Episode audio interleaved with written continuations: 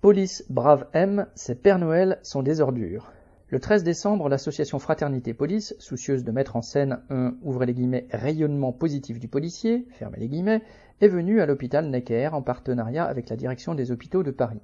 Coiffés de bonnets de Père Noël, mais arrivés en camion blindé, harnachements noirs de combat et pistolets et fusils automatiques, des membres de la Brave M ont tenté de faire croire qu'ils sont, citation, des policiers exemplaires au service des citoyens pour les assister, les protéger et les servir, fin de citation.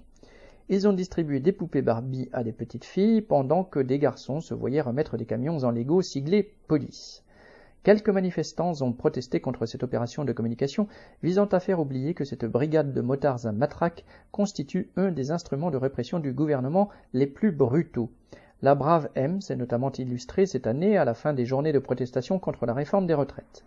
En mars dernier, au cours de l'interpellation violente de manifestants à Paris, un membre de cette brigade avait été enregistré en train d'intimider des jeunes gens, citation, Je peux te dire qu'on en a cassé des coudes et des gueules, la prochaine fois qu'on vient, tu monteras pas dans le car pour aller au commissariat, tu vas monter dans un autre truc qu'on appelle ambulance pour aller à l'hôpital, fin de citation, telles étaient ses paroles.